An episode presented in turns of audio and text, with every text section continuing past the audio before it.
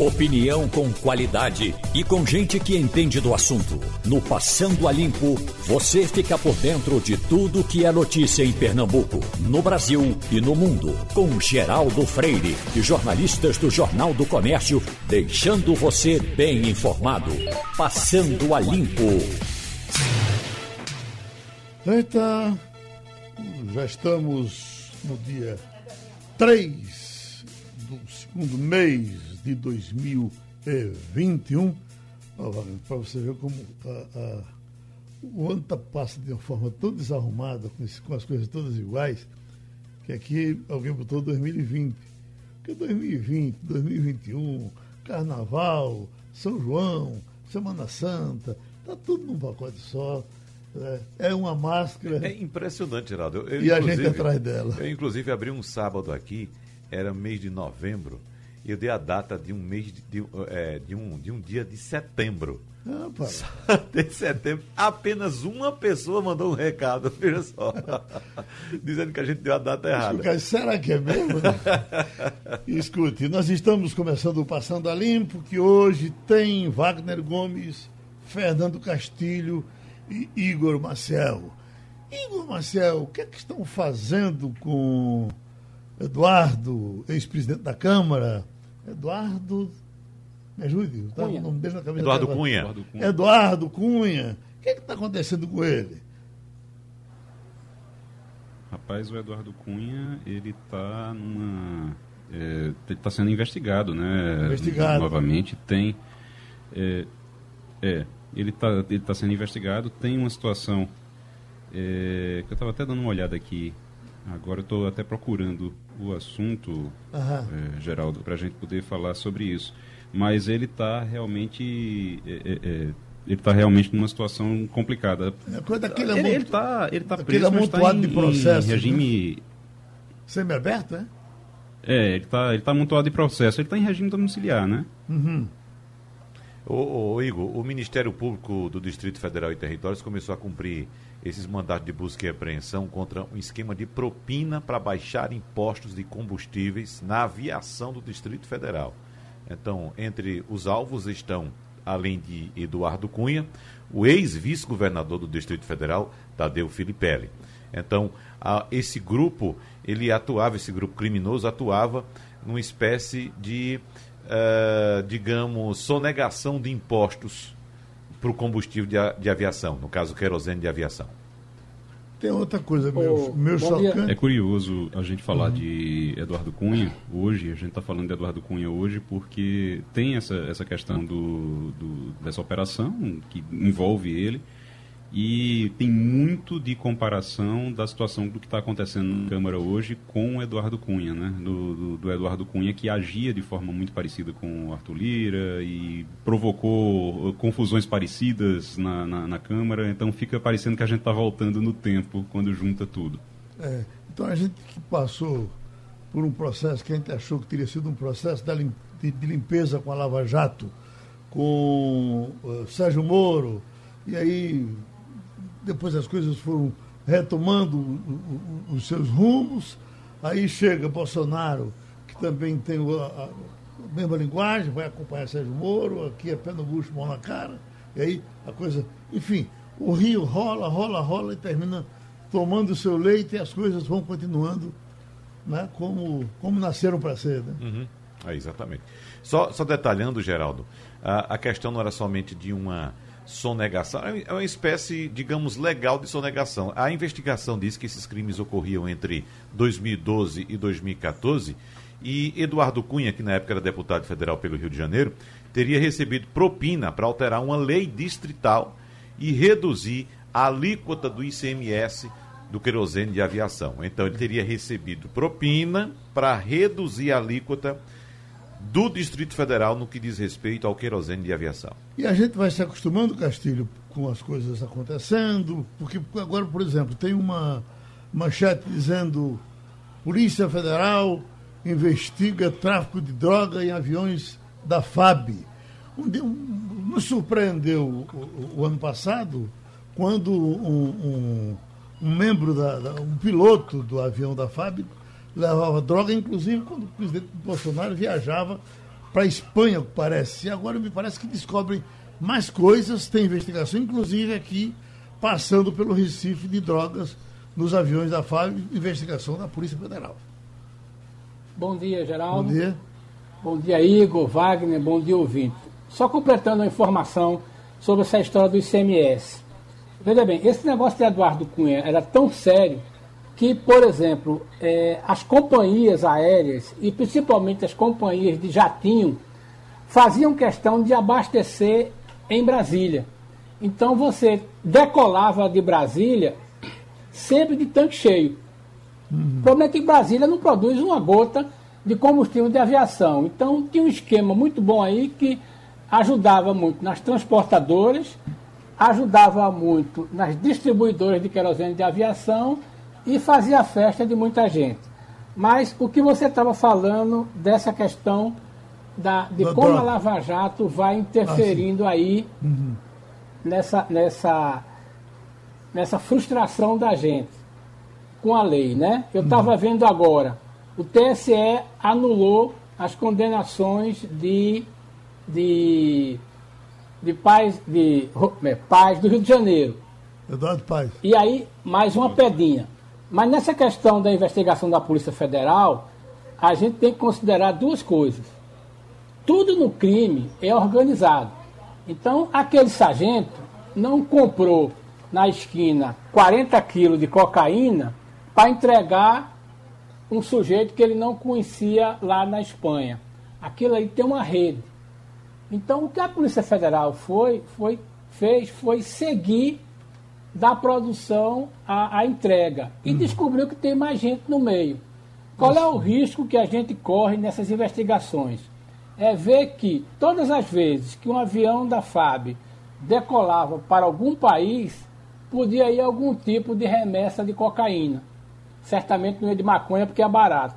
Mas a gente vai ter que aguardar e esse negócio é muito constrangedor, porque nós estamos falando em transporte de droga nas Forças Armadas.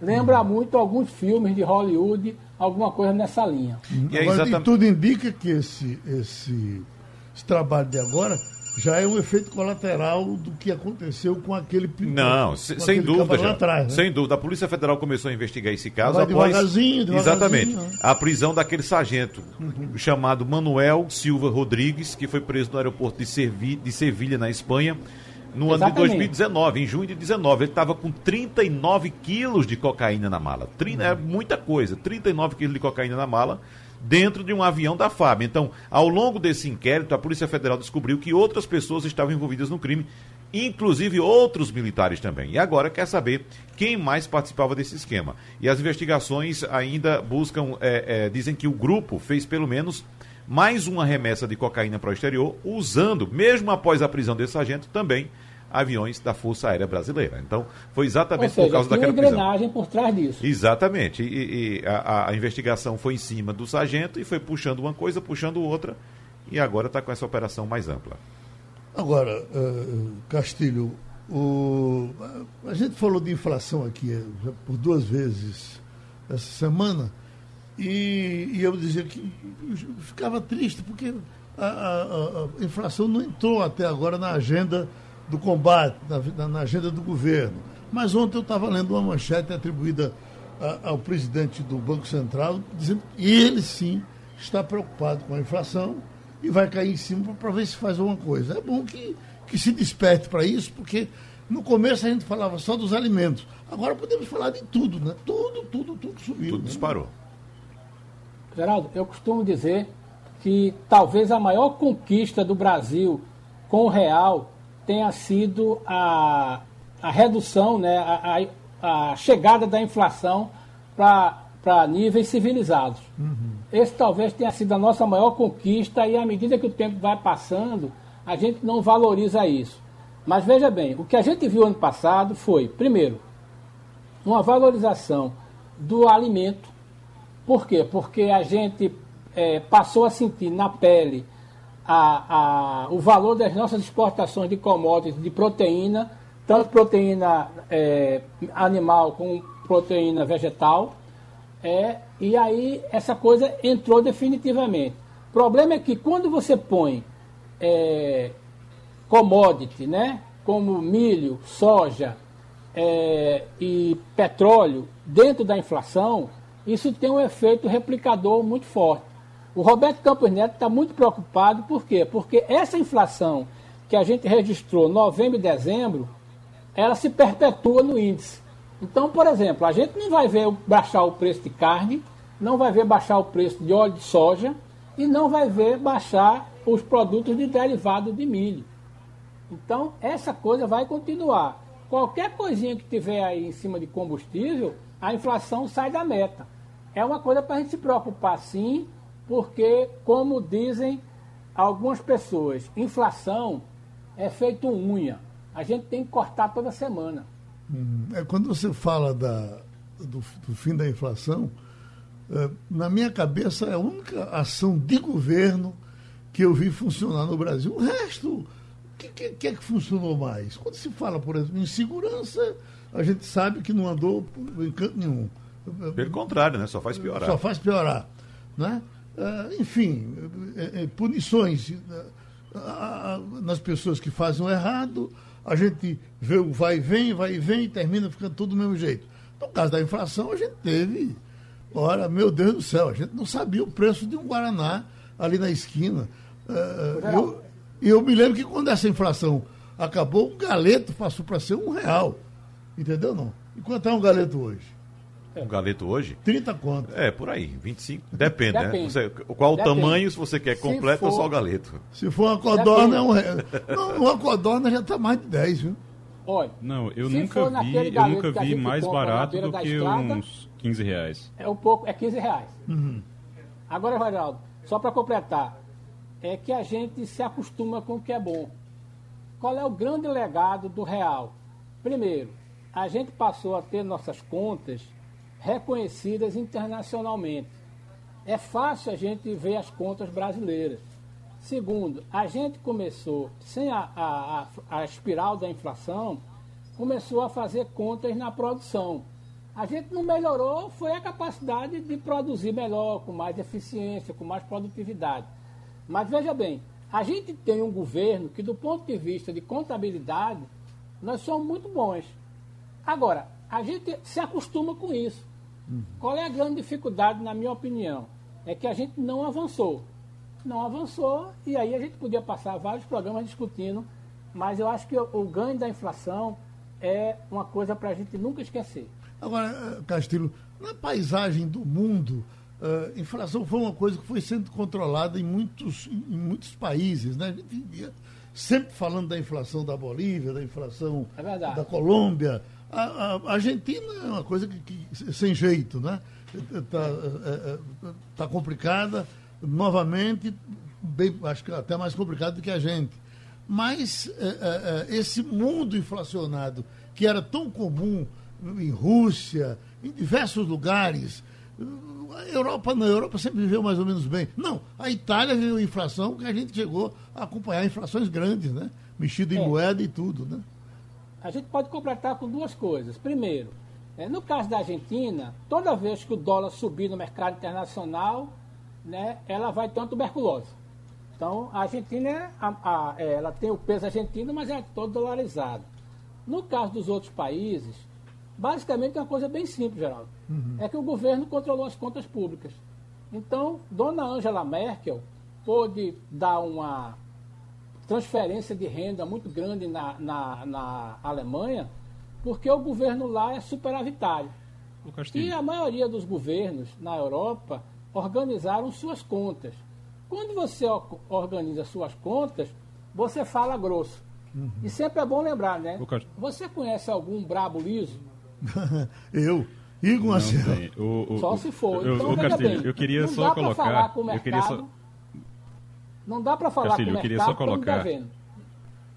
Agora aí. Só colocar que você está você tá falando em relação a controlar os gastos, a controlar os gastos públicos, principalmente, e isso é muito Sim. importante. A gente tem uma dificuldade muito grande em relação a isso, a gente sabe disso, mas é, é, algo que vem piorando ao longo dos últimos anos. Eu acho que, e não é de agora, não é de Bolsonaro, eu acho que é do final do governo Lula, passando por Dilma ali de uma, uma fase muito crítica. É, Temer conseguiu equilibrar um pouco mais isso e aí descambou tudo quando Bolsonaro entrou. Então, a gente está com dificuldade em relação às contas públicas. Existe uma dificuldade, por exemplo, para manter o teto de gastos.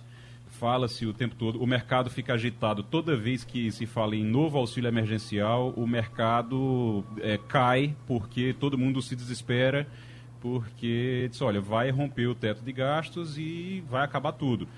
A gente está num caminho realmente agora de descontrole desses gastos, se não fizer reforma, se começar a achar que reforma não é necessário. Quem de nós não tá. fica com vontade de desaparecer com manchetes como essa aqui, por exemplo, que a gente tem quase todo dia? Menina de 5 anos morre após ser baleada na porta de casa, em Niterói Rio de Janeiro. Mais um caso no Rio de Janeiro, né? Todo dia. Né? Uhum. Mais um caso. E sempre criança, né, rapaz? Não que é? coisa impressionante. Castilho, esse assunto passou aqui pelo nosso, pela nossa conversa já por duas vezes e as manchetes continuam sendo preocupantes. Dados vazados podem render 80 milhões e 800 mil ao criminoso. Isso é aquele assunto que tratamos ontem aqui, não é? Vazamento de dados. Exatamente. Vazamento de dados. É, porque esses dados são vendidos no, no, no mercado informal, uhum. né, Geraldo? É. O que a gente pode dizer é que essa coisa preocupa muito mais as empresas, né? Sim. Porque é, imagina um cadastro, uns dados. É preciso primeiro a gente não tem ideia ainda do que é que foi realmente é, capturado. Porque, por exemplo, aonde foram capturados esses dados. A ideia inicial é que foram, não foi na Receita Federal. É importante observar isso. Foram empresas de cadastro, empresas que fazem cobrança, birôs de serviços, onde normalmente o cara que vendeu e não recebeu repassa os dados daquele cliente. Então você tem lá CPF, ou CNPJ, endereço, telefone, não sei o quê, uma lista de contatos que você pode fazer para tentar para receber mas é uma coisa que está assustando muita gente, mas a gente vai ter que observar o seguinte, primeiro, é, dos 240 milhões aí, 200 milhões de CPF não serve para nada porque é gente que não tem o que proteger. Pessoas que estão no Bolsa Família, pessoas que estão aí da baixa renda, você tem aí muita renda. Os 40 milhões restantes seriam alguma coisa que poderia ter um preço no mercado. Eu, Geraldo, confesso que tenho uma certa rejeição a esses valores de que pode render 10 bilhões. Uhum. Veja bem, as empresas têm seus dados muito seguros. O que é que você poderia vender? A gente vai ter que ver. No caso de alguns dados pessoais, pode até ter conta de telefone, conta de contratos, alguma coisa.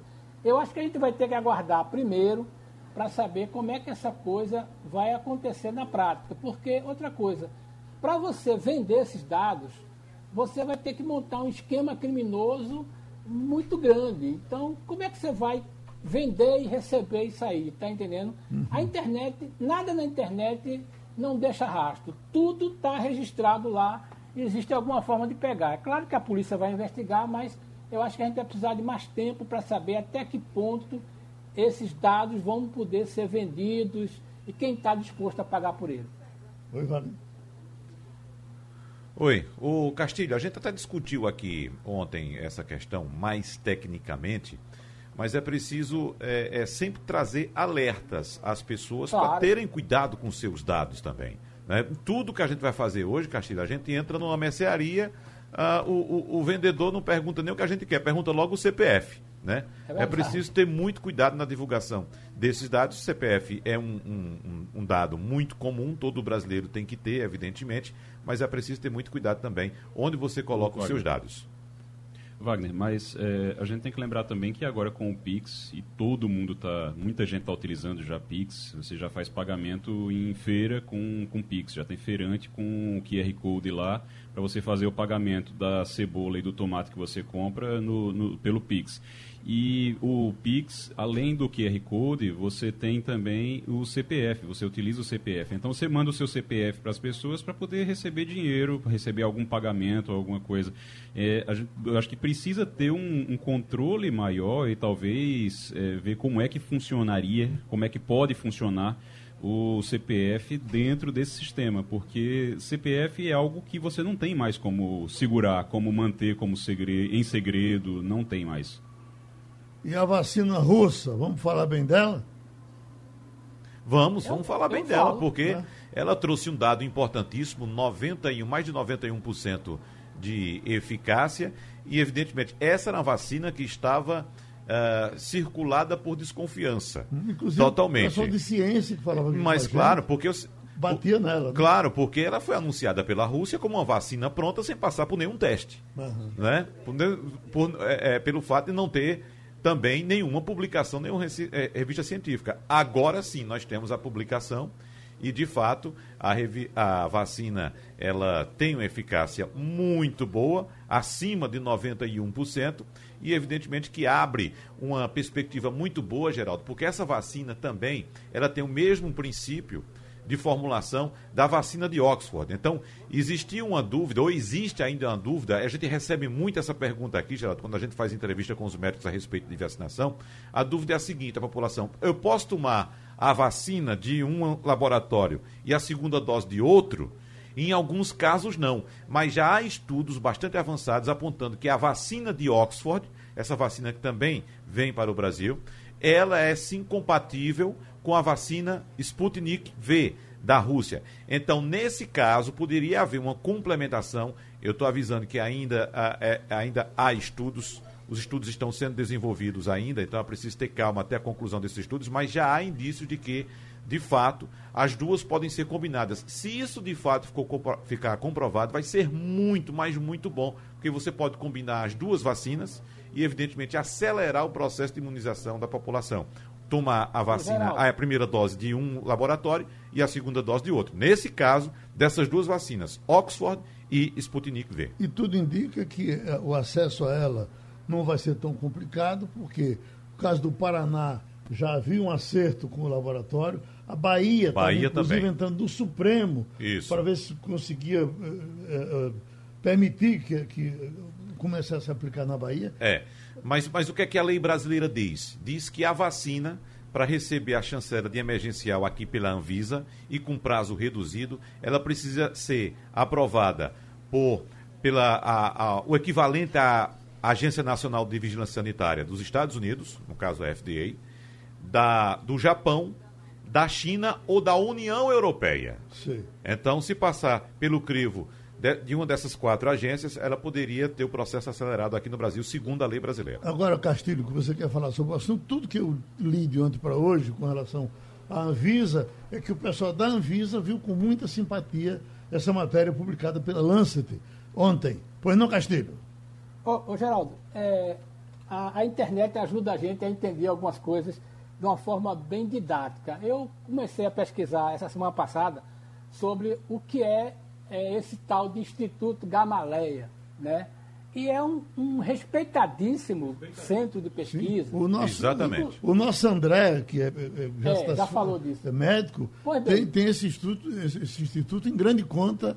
Né? E aí você agora tá, é, pode falar mais. Né? Exatamente. Né? E aí o seguinte, o PUT meteu 500 milhões de dólares num fundo e que foi repassado ao Instituto na pesquisa. Então, muita gente entendeu por que, que de repente, a Rússia vem com a vacina. Tem um detalhe aqui que eu estava vendo no estudo do, do Instituto Gamaleia, diz o seguinte, ele já vem pesquisando há mais, desde 80, um vetor adenoviral contra uma tal de síndrome respiratória do Oriente Médio, uhum. que já estava quase pronta.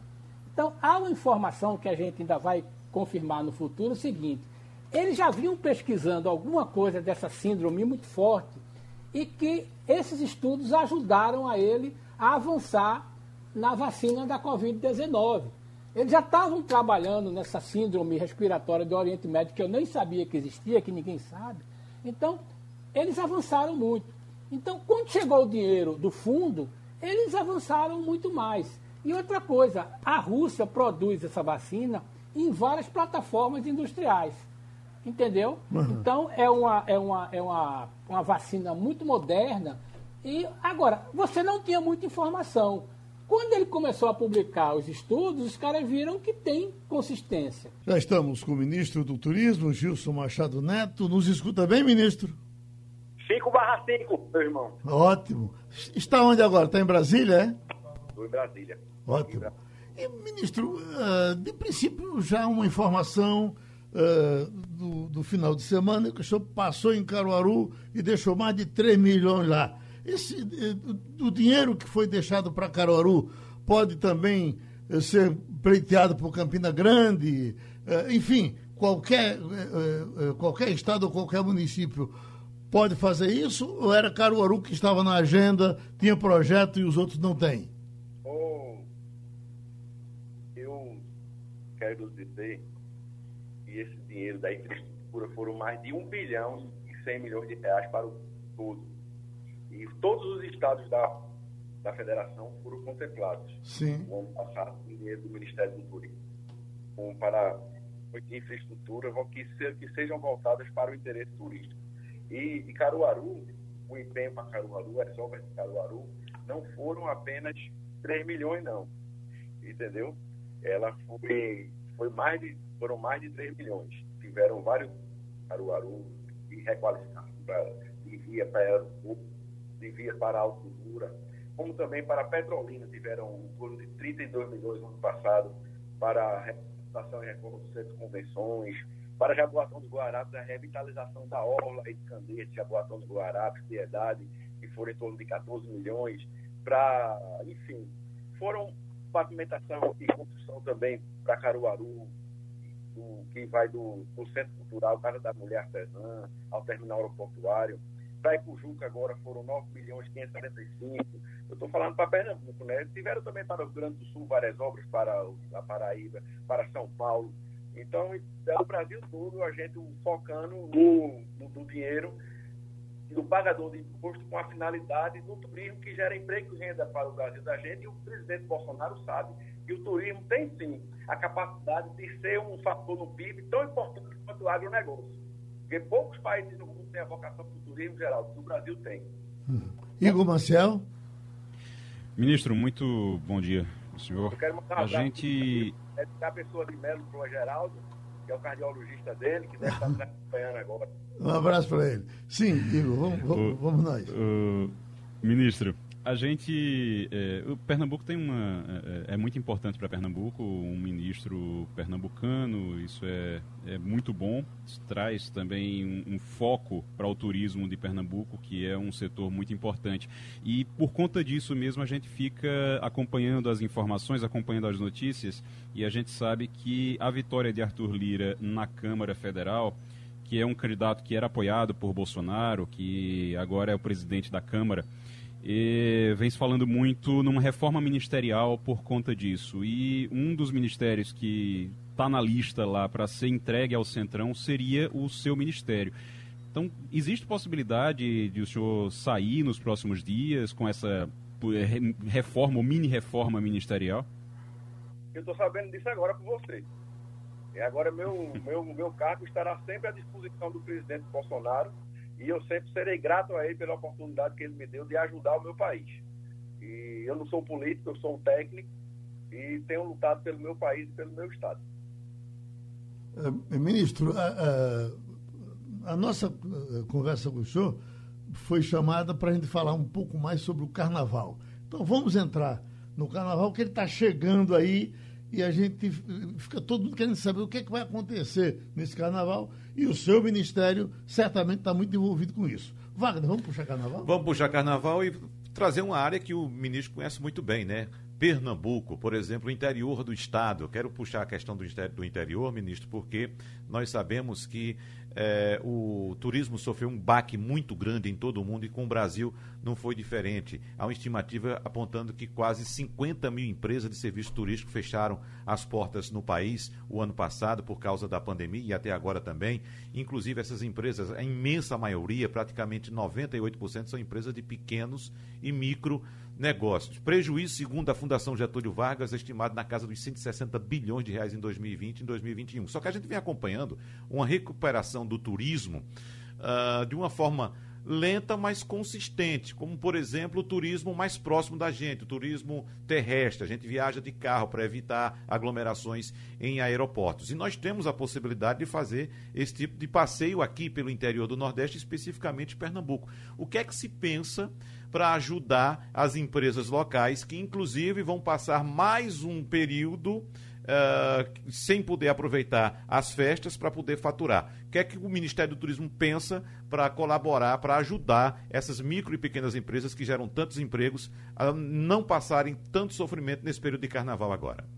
Bom, o Ministério do Turismo pensa, o Ministério do Turismo está agindo, tá? já pensamos lá atrás e estamos fazendo. Por exemplo, nós lançamos o, várias medidas de socorro ao setor, medidas provisórias, a MP 936, que um programa emergencial de manutenção de emprego e renda, flexibilizando jornadas de trabalho, e fomos um dos países que menos empregos nós perdemos, e já temos sim uma recuperação econômica do turismo, principalmente no Nordeste. Você tem uma ideia, o aeroporto de Recife já está com movimento 10% superior ao movimento de janeiro de, de, 2000, de, 2000, de 2019, quando não tinha crise de 2020, quando não tinha crise aí, da pandemia. Então a gente já vê a recuperação econômica latente. Você vê as praias do Nordeste, porque tem 11 milhões de, de brasileiros que viajavam para o exterior e agora estão viajando dentro do Brasil.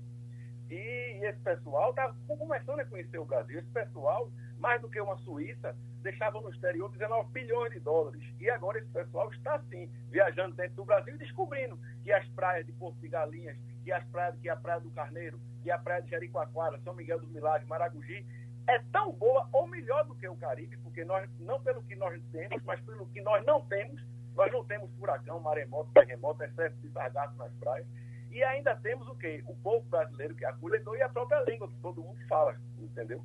Então, nós temos isso daí. Agora, especificamente no setor de eventos de carnaval, a gente também não pensa, a gente faz.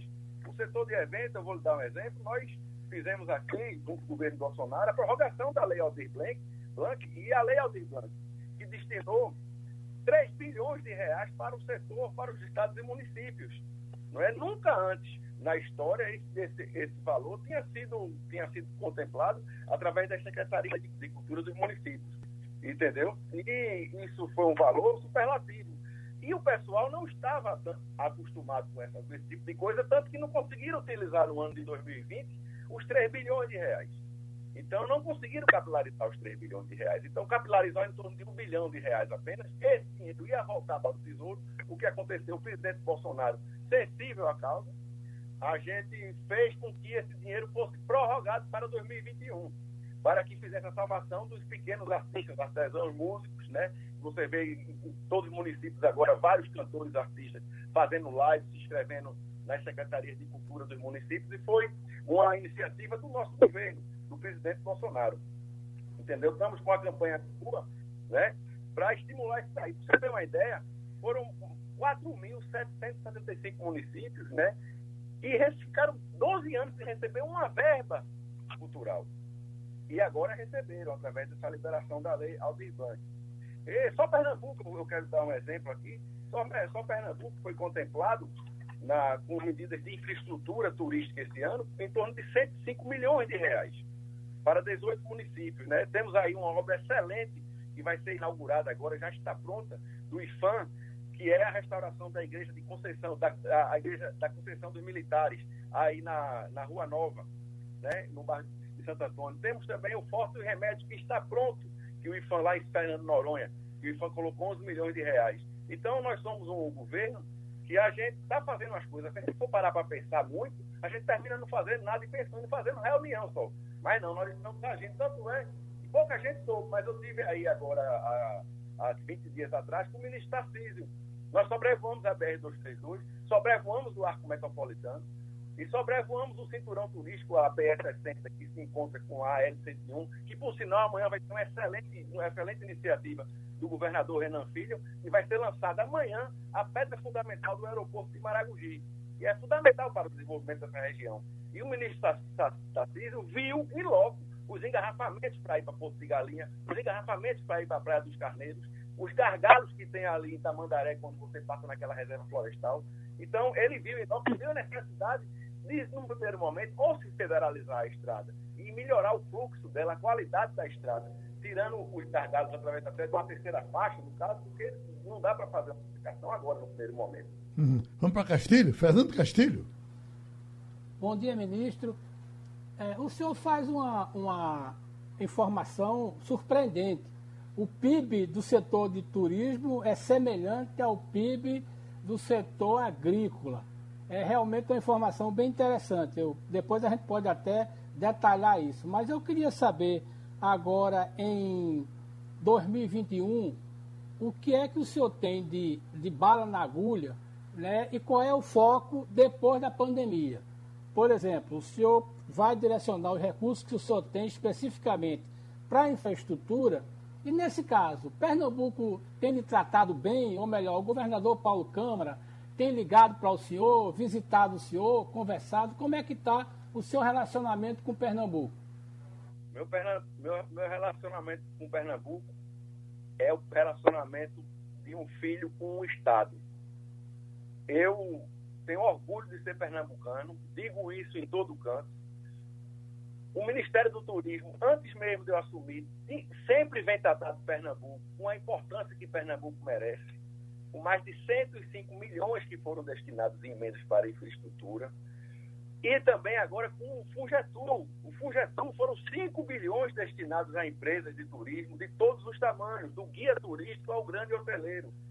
E foi em torno de 5 bilhões de reais que foram, de, que foram destinados para esse fundo, e Pernambuco não ficou atrás. Pernambuco teve 1 bilhão e 200 que está na Caixa Econômica Federal, para, para, geralmente é para fluxo de caixa das empresas, para, para manutenção de caixa, que vai do guia turístico ao grande empreendedor. O Banco do Nordeste teve mais 500 milhões empenhados aí, e aí Pernambuco, entendeu? E, e a agência de empreendedores em Pernambuco teve mais 10 milhões empenhados.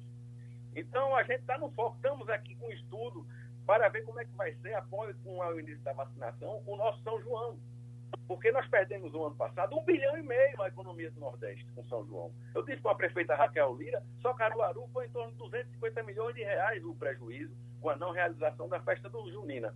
E eu sou músico, sou do ramo, sou um dos músicos que sofrem com isso também, porque eu tenho uma banda, todo mundo sabe, eu explicar que eu tenho uma banda, é chuveiro molhado, todo mundo me conhece em Recife. Entendeu? A gente sofre na pele, a gente sabe, pela primeira vez na história, em meus quase 30 anos de carreira, eu passei um dia 23 de junho num apartamento em Brasília sozinho. Entendeu? Uhum. Foi horrível. Entendeu? Então a gente sabe isso daí. Depois de 27 anos, 30 anos tocando em todos os palcos do Nordeste, no dia de São João, eu passei num apartamento trancado em Brasília. Então eu senti na pele o que todo mundo, o que todo mundo sentiu. Ô, ô ministro, agora Uh, acho que ninguém mais do que o senhor está torcendo pela, pela vacinação, já que para o turismo deve ser excelente que as pessoas sejam vacinadas, para perder o medo de circular para lá e para cá. Eu lhe pergunto, alguma uh, informação que o senhor tem sobre vacina para passar para nós?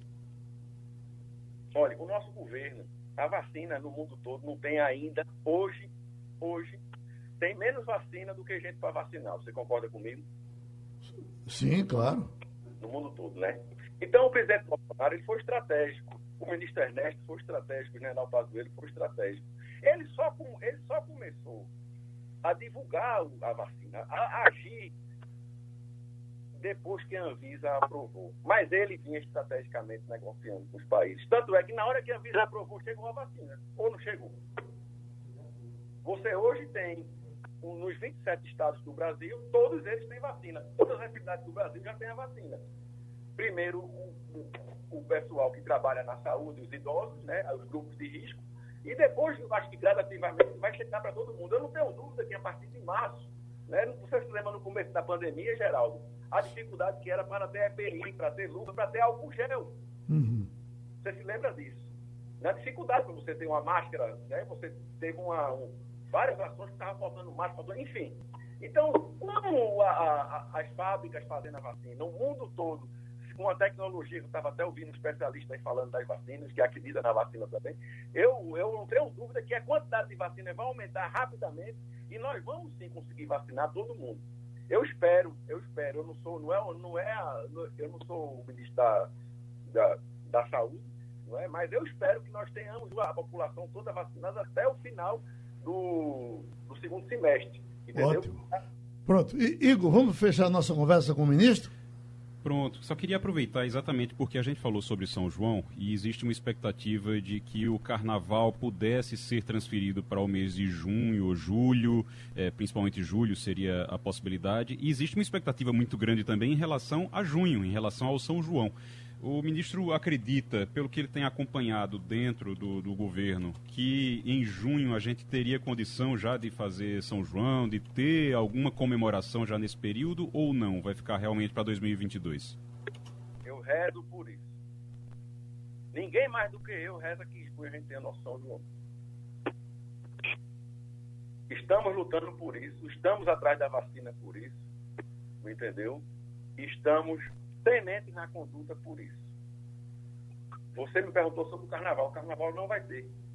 O ano passado, nós sofremos muito também. Não tivemos, nós não tivemos São João, não tivemos Semana Santa. A Paixão de Cristo. Eu vou ter uma reunião ou, essa semana na próxima com o Robinho Pacheco. Né? O reunião de Cristo que é um sucesso. Há mais de 50 anos é feito uma, uma... É no mundo todo, entendeu? É um orgulho do pernambucano, um orgulho do Nordeste. Não teve ano passado. Não vai ter esse ano, tudo indica, entendeu? A gente está solidário, a gente está sensível ao setor de eventos, porque eu sou um deles. Eu sou um de nós. Uhum. Entendeu? Então a gente sabe a necessidade do setor, estamos fazendo o que pode ser feito. E a gente sabe que o, é, é, o, é o setor que está mais sofrendo, é o setor de eventos. Porque é o setor que aglomera. Então a gente torce que está apenas com a vacina que a gente vai ter a solução. Tá certo. Ministro, a gente lhe agradece muito, espera contar com o senhor outras vezes. Boa sorte para o seu trabalho. Tá certo? Muito obrigado pela sua passagem aqui no Passando a Limpo, tá certo? Eu queria só terminar a minha entrevista dizendo que o pessoal disse que talvez não, não tivesse o feriado de carnaval. Eu, tive com o presidente Bolsonaro semana passada. O presidente Bolsonaro, o feriado de carnaval, que é um feriado santo, vai ter. Entendeu? Vai ter o feriado. Alguns estados, como Pernambuco, eu acho, não sei, ou, ou, ou, se eu não me engano, São Paulo, enfim, alguns estados estão, não estão decretando ponto facultativo nos seus funcionários durante o período de carnaval. Sim. Mas o presidente Bolsonaro não vai fazer isso nos órgãos federais. Eu tive com ele, ele avisou que não ia, ia ter o feriado normal, que é um feriado, inclusive, santo. É, o então, feriado da terça-feira, né? É, da terça-feira.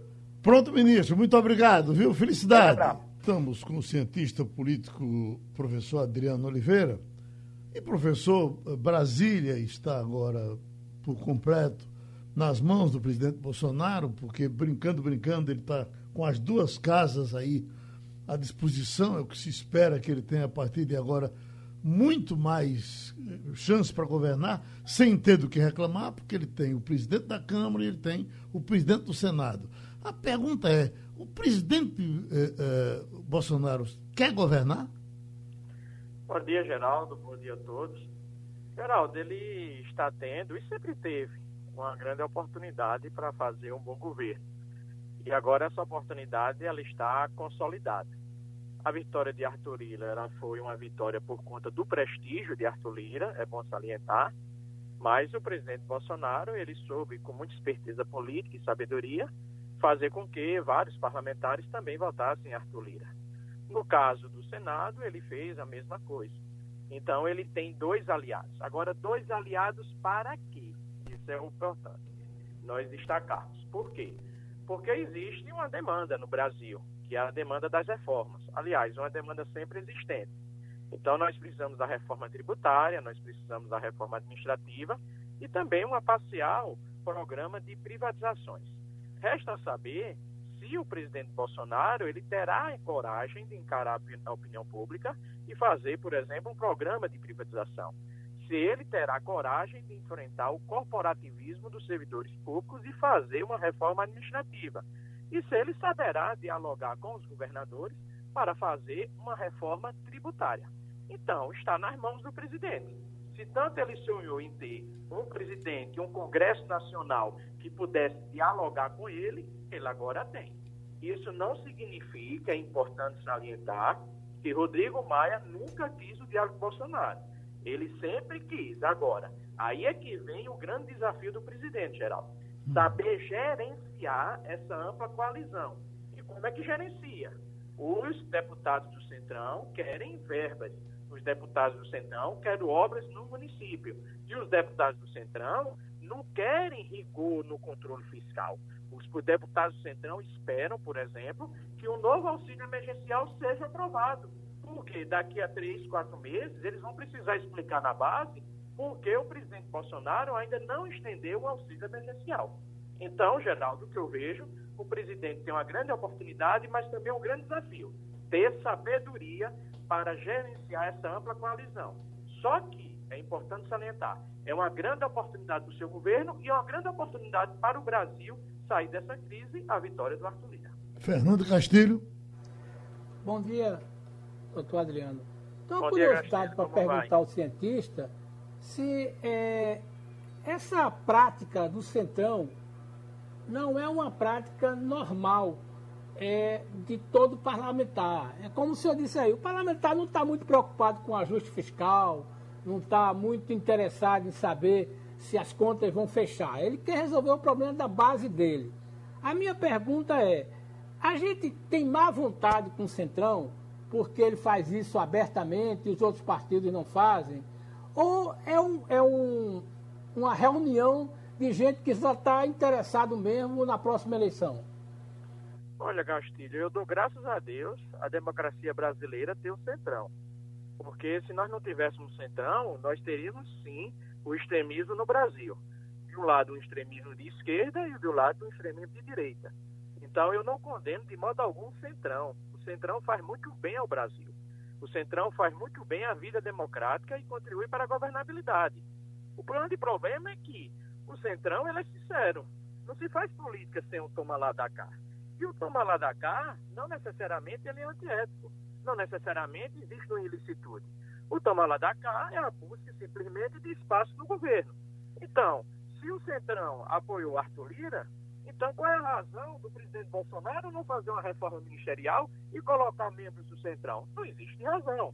Se o Centrão tem deputados que semanalmente estão no interior do Nordeste, estão no interior do Rio Grande do Sul, do Piauí, conversando com suas bases, nessas suas bases querem uma quadra, querem um posto de saúde, querem um, uma verba para a construção de estrada, o presidente Bolsonaro tem que atender.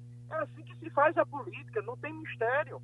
O problema é que, inicialmente, o presidente Bolsonaro ele tinha um discurso na campanha de que não queria o Centrão, inclusive condenando o Centrão. Agora ele viu, ele está dentro do realismo político, que para governar ele não pode atentar contra as instituições democráticas e precisa negociar. Então, volto a repetir, ele tem uma grande oportunidade de fazer um bom governo. E outra questão importantíssima a salientar: veja que o Centrão faz com que as instituições funcionem. Veja que o Centrão faz com que o poder de um presidente, quando ele quer ser um poder soberano, beirando a ditadura, o Centrão vai lá e controla esse presidente. E assim ocorreu com o presidente Bolsonaro. Quando o presidente Bolsonaro insistiu nas manifestações antidemocráticas, quem foi que intercedeu? Foi o Centrão. Foi o Centrão que dialogou e chamou o presidente Bolsonaro para voltar à normalidade. Que normalidade? A normalidade da democracia. Uh, Wagner Gomes? Professor Adriano Oliveira, nós fizemos aqui um nosso debate ontem, que contou com a participação dos ex-senadores Roberto Freire e Cristóvão Buarque, e falávamos a respeito da eleição para as mesas diretoras da Câmara e do Senado. E o senador, o ex-senador Cristóvão Buarque fez um apelo para que a oposição se una em torno de um nome para as eleições de 2022, eleições presidenciais, no caso. E eu questionei se ele teria, ah, ah, digamos, expectativa de fato positiva nessa intenção dele ou nessa orientação dele para a união eh, eh, das oposições em torno de um nome, visto o que foi apresentado na eleição para a Câmara. Um, de fato, uma bagunça total do, da, da, oposição ao candidato Arthur Lira e que facilitou muito a eleição do candidato governista. O senhor vê alguma expectativa de união em torno dos nomes das correntes de oposição que estão postas hoje para a eleição de 2022? Veja, a vitória de Arthur Lira sugere, sugere que Bolsonaro está com a faca e o queijo para a reeleição dele. Ele hoje ele consegue trazer para si, ele trouxe para si o Centrão, e se ele conseguir gerenciar bem essa coalizão que hoje apoia o Arthur Lira no, no, na Câmara dos Deputados, ele pode levar essa aliança para a disputa presidencial.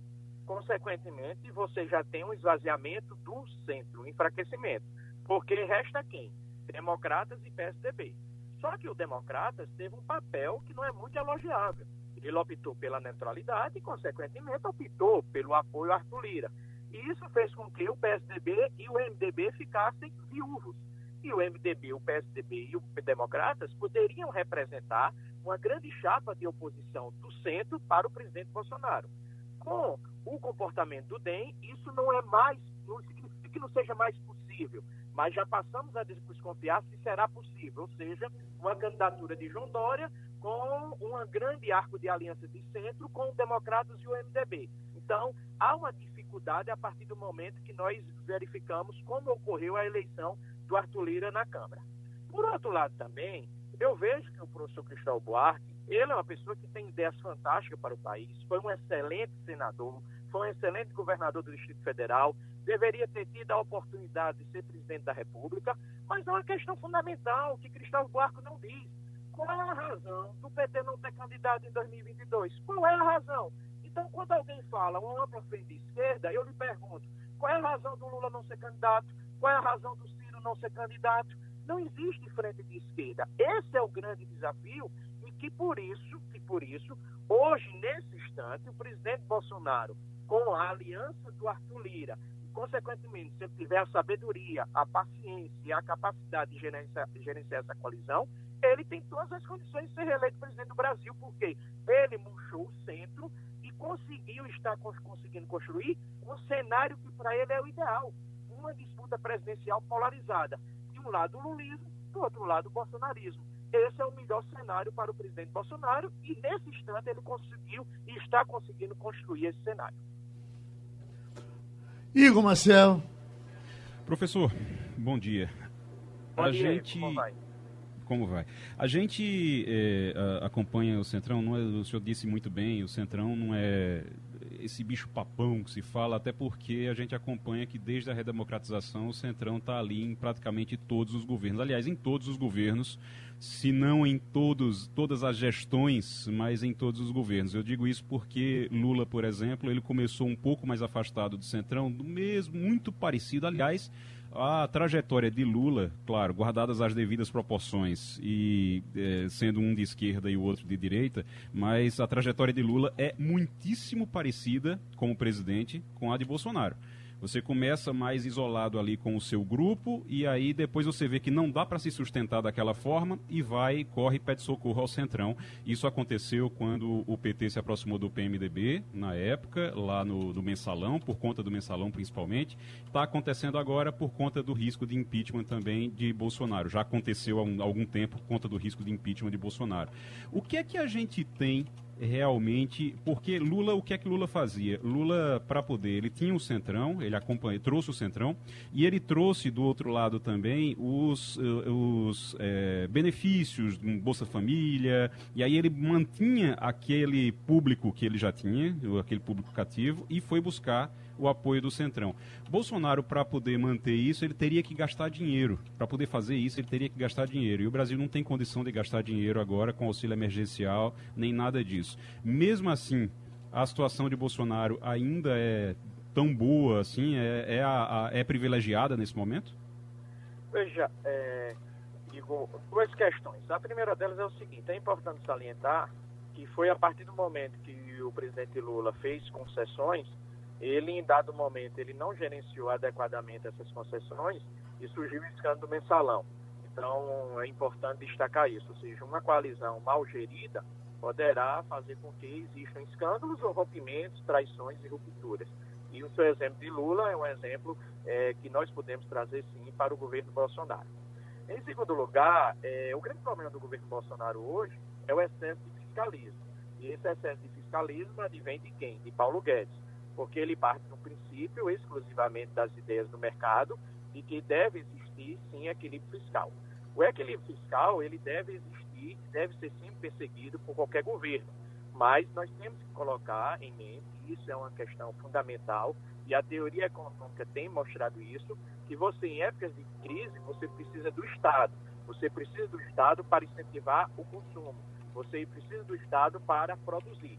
Além disso, a União, o Estado, o Tesouro, ele pode emitir moeda. E ele, ao emitir moeda, ele pode emitir tanto no estado de emergência, por conta da crise, como pode fazer um orçamento à parte para políticas sociais. Então, não existe nenhum tipo de argumento do ministro da Fazenda, Paulo Guedes, para ser contra ao auxílio emergencial. Até porque ele pode vir a defender o auxílio emergencial, implementar esse auxílio emergencial e, concomitantemente, ele construir uma reforma administrativa. Porque onde é que está o desequilíbrio fiscal do Estado brasileiro? No servidor público, nas corporações, Ministério Público, Poder Judiciário, Receita Federal, que são corporações que têm altos salários. Então, essa reforma administrativa, ela precisa vir concomitantemente à concessão do auxílio emergencial. Com isso, o mercado, os empresários, irão reconhecer que a longo prazo o Brasil busca o controle da dívida pública, ao mesmo tempo que no curto prazo Brasil busca a reanimação da economia. Oi, a gente agradece então os amigos que fizeram a nossa conversa de hoje no Passando a Limpa, agradece outra vez ao professor Adriano e terminou o Passando a Limpa. Opinião com qualidade e com gente que entende do assunto. Passando a Limpo.